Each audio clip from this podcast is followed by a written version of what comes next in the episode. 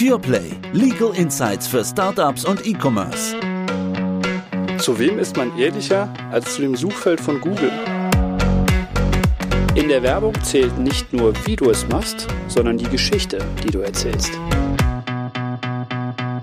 Herzlich willkommen zu einer neuen Folge PurePlay. Martin, toll, dass wir wieder zusammen hier im Studio stehen.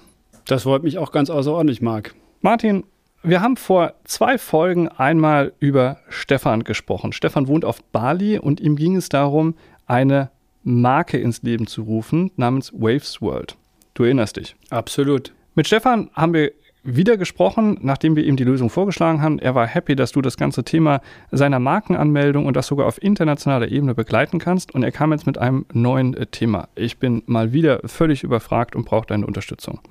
Stefan erklärte uns, dass die richtigen Influencer seinem Unternehmen einen temporären oder sogar dauerhaften Schub verleihen können, wie es mit klassischer Werbung, so wie wir zwei eigentlich aufgewachsen sind, überhaupt nicht mehr hinbekommt. Was heißt das? Er beauftragt jemand, der für ihn Bilder macht, diese online stellt und dort promotet. Er ist bereit, und ich habe geschluckt, dafür durchaus eine sechsstellige Summe auszugeben. Also ich habe du wirst vielleicht noch erstaunter sein, sogar schon Verträge auf dem Tisch gehabt, wo siebenstellige Summen gezahlt werden für Influencer. Unglaublich. Unglaublich. Und Stefan ist es jetzt gelungen, eine bekannte Influencerin für sich zu gewinnen, für sein Unternehmen zu gewinnen, für Waves World zu gewinnen. Sie soll ganz konkret eine von Stefan designte Uhr aus Holz, natürlich aus nachhaltigem Anbau, promoten. Das ist seine Idee. Und ich stehe einfach nur da und denke, wie geht das?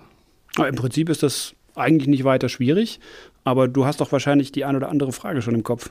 Ja, klar. Ich als Jurist stelle mir als erstes mal die Frage, was ist das denn eigentlich für ein Vertrag, den die dort miteinander schließen? Das ist bestimmt nicht ganz einfach. Es ist ja was komplett Neues. Was, was machen die beiden denn?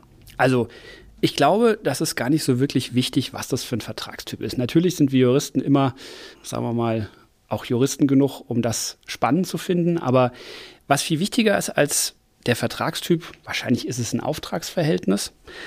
Was wichtiger ist als der Vertragstyp ist, dass man einfach die Besonderheiten dieser neuen Werbeform kennenlernen muss. Man muss mit seinen Mandanten sprechen, man muss die Szene so ein bisschen beobachten, muss gucken. Man muss sich natürlich auf den entsprechenden äh, Social-Media-Kanälen umtun, um zu gucken, was tun eigentlich Influencerinnen und Influencer.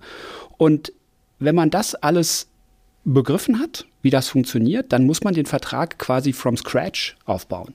Und man muss natürlich bei den Werbeformen das berücksichtigen, was die ausmacht und was, sagen wir mal, etwas abweicht von einem, sagen wir mal, Auftragsvertrag oder von einem Auftrag, den ich aus irgendeinem Formularhandbuch hole. Also ein ganz spannender Fall oder eine ganz spannende Besonderheit ist, dass Influencer häufig gar nicht alleine unterwegs sind. Die sind viel zu beschäftigt damit, ja, äh, die Social Media Networks zu bespielen, sondern die haben Agenturen. Die sind bei Agenturen unter Vertrag und die Agenturen managen im Prinzip deren komplettes Geschäft. Und die Agentur, die will Vertragspartner werden.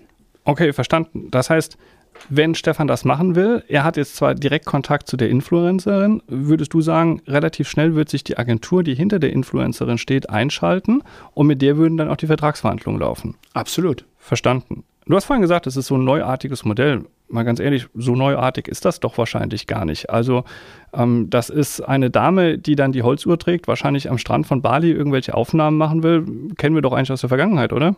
Ja, das kennen wir schon. Ich denke jetzt mal, ah, ich glaube, es war irgendwie in den 90ern, die Serie Baywatch. Ne? Also da hätten wir David Hasselhoff als einen von denen, äh, die da als Influencer hätten gut auftreten können, zusammen mit Pamela Anderson.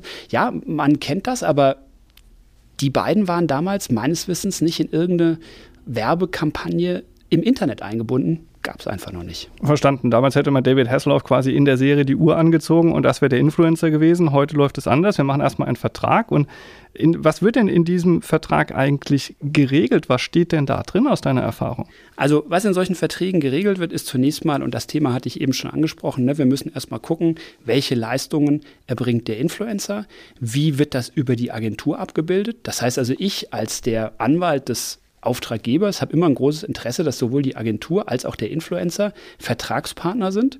Und dann müssen natürlich die Leistungen zunächst mal geregelt werden. Nicht? Also ähm, was ist zu posten? Wie viele Stories äh, sind pro Monat oder pro Jahr in den sozialen Netzwerken? Auf welchen Plattformen unterzubringen? Ja? Und dann natürlich auch die Frage, was wird dafür bezahlt? Verstanden. Aber das heißt, nochmal zu diesem Vertragstypus, du würdest in den Vertrag dann tatsächlich reinschreiben, beispielsweise, man muss vier oder fünf Stories machen oder man muss den Feed füttern bei Instagram oder sonst irgendwo. Also du würdest das alles dort im Detail regeln.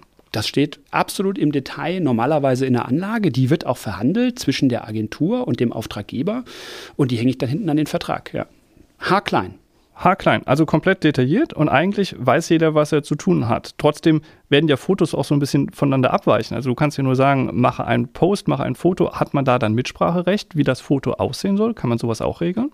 Ja, das ist äh, sicherlich einer der ganz pikanten Punkte in so einer Vertragsbeziehung. Nicht? Man hat es mit einem Künstler zu tun in aller Regel, der seine ganz konkrete Vorstellung hat und dadurch auch äh, erfolgreich geworden ist. Aber man hat natürlich als Auftraggeber auch die eigene Marke zu schützen. Nicht? Und das ist ein ganz spannender Punkt. Und Unternehmen, die schon längere Zeit mit Influencern arbeiten, entwickeln ihre eigenen Social Media Guidelines, in denen sie relativ klar reinschreiben, ähm, in welchem Umfeld ähm, so eine Marke gezeigt werden muss, nicht?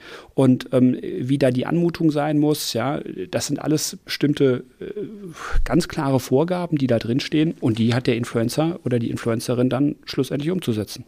Verstanden. Also du sagst, je präziser ich es mache, desto weniger Streit habe ich am Ende. Aber ich muss mir halt auch klar sein darüber, was eigentlich gewollt ist. Jetzt hast du vorhin schon gesagt, Stefan muss einen Vertrag machen, nicht nur mit der Influencerin hier, sondern auch mit der Agentur. Da habe ich schon drei Parteien, die dort irgendwie mitmischen. Gar nicht so einfach, alle Beteiligten und deren jeweiligen Sichtweisen irgendwie unter einen Hut zu bekommen, wahrscheinlich, oder?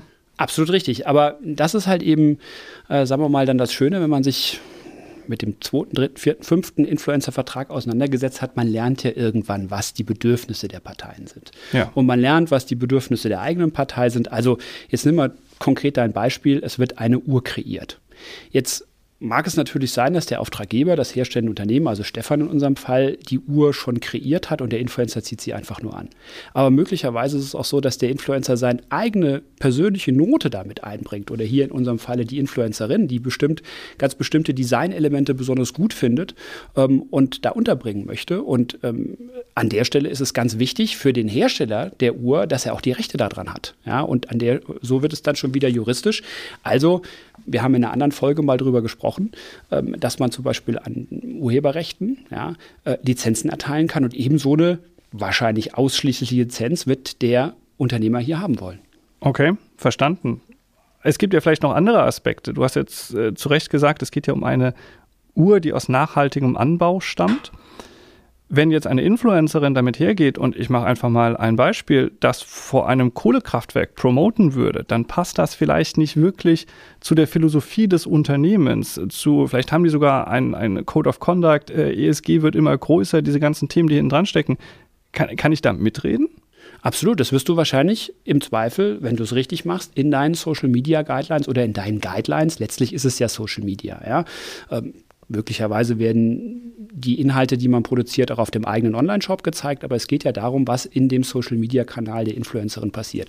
Und da wirst du das angeben. Aber umgekehrt ist es auch ganz spannend, dass die Influencer selbst natürlich auch eine eigene Marke sind. Ja? Die ja. sind ihre eigene Marke und die haben ihr Markenimage genauso zu schützen. Das heißt also, wenn du von einem Code of Conduct sprichst, den die Mandanten dann irgendwann mal haben, ja, wenn sie, sagen wir mal, die Positionierung ihres Unternehmens richtig gefunden haben, so haben das nämlich mittlerweile professionelle Influencer ähm, auch oder gerade die. Und in diesem Code of Conduct steht auch relativ genau drin, wie das Produkt, für das der Influencer nachher sein Gesicht sage ich einfach mal, hergeben soll, mhm. wie dieses Produkt herzustellen ist, unter Nachhaltigkeitsgesichtspunkten und so weiter. Das heißt also, das ist ganz spannend, dass da auch die Sichtweise des Influencers eine Rolle spielt, die man kennen muss und die man kennen sollte. Und da sollte man auch nicht zucken, wenn der Influencer sagt, hey, ich muss mein eigenes Markenimage schützen, weil das sind meine sieben Millionen Follower, die du haben willst. Und wenn wir die behalten wollen, wir beide, dann müssen wir uns schon an gewisse Spielregeln halten. Das macht absolut Sinn. Also dieser Interessenausgleich, den man dort schaffen muss, das ist sicherlich nicht ganz einfach. Aber jetzt mal, was passiert denn, wenn Stefan am Ende mit dem Ergebnis nicht zufrieden ist? Also er hat sich einfach etwas anderes vorgestellt. Naja, sagen wir mal so, wenn man mal ganz ehrlich ist, wenn etwas unter künstlerischen Gesichtspunkten nicht richtig funktioniert, dann wird man wahrscheinlich nicht sagen können, das ist ein Gewährleistungsfall. Nicht? Es sei denn, es sind klare Verstöße gegen Richtlinien.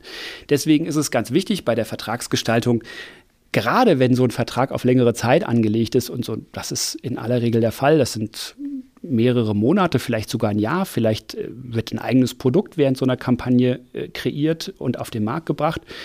Natürlich sollte der Unternehmer sich Exit-Möglichkeiten offen halten. Ne? Er sollte nach Möglichkeit nicht alles auf einmal bezahlen, um dann nachher am Ende, wenn es schief läuft, ja, irgendjemanden in Anspruch nehmen zu wollen, um da irgendwelches, irgendwelche bezahlten Summen zurückzufordern, sondern er sollte das nach Möglichkeit gestaffelt zahlen. Er sollte Kündigungsmöglichkeiten ausdrücklich im mhm. Vertrag vorsehen. Nicht darauf vertrauen, dass man einen Vertrag auch aus wichtigem Grund oder wie man das so liest, for cause kündigen kann, fristlos. Das ist nämlich gar nicht so einfach. Das macht in der Tat Sinn. Mal vielleicht jetzt noch ein Stück weiter gedacht, wenn man das dann alles geregelt hat und selbst über die Kündigungsmöglichkeiten und du hast so eine Art Milestone Payments angesprochen, die man dort machen könnte, das hat man alles. Wie wird denn so ein Vertrag, wenn er denn dann mal steht, in der Praxis eigentlich umgesetzt? Also der Vertrag soweit ich das mitbekomme, sozusagen in dem Leben des Vertrages. Hoffentlich kriege ich von dem Vertrag nicht mehr allzu viel mit, weil dann funktioniert er nämlich. Richtig. Ähm, aber was passiert? Letzten Endes entwickelt er sein Eigenleben und die Influencerin geht in ihre sozialen Netzwerke und sie muss natürlich schauen, dass sie da sich auch an Recht und Gesetz hält. das ist völlig klar, weil mit dieser Werbemaßnahme wird natürlich meine Mandantin ähm, als Unternehmen in Verbindung gebracht. Guter Punkt. Und das ist ja gar kein, was da draußen immer so ein Begriff ist, Schleichwerbung mehr, sondern das ist ja eine ganz offensichtliche Werbung. Was macht die Influencerin damit?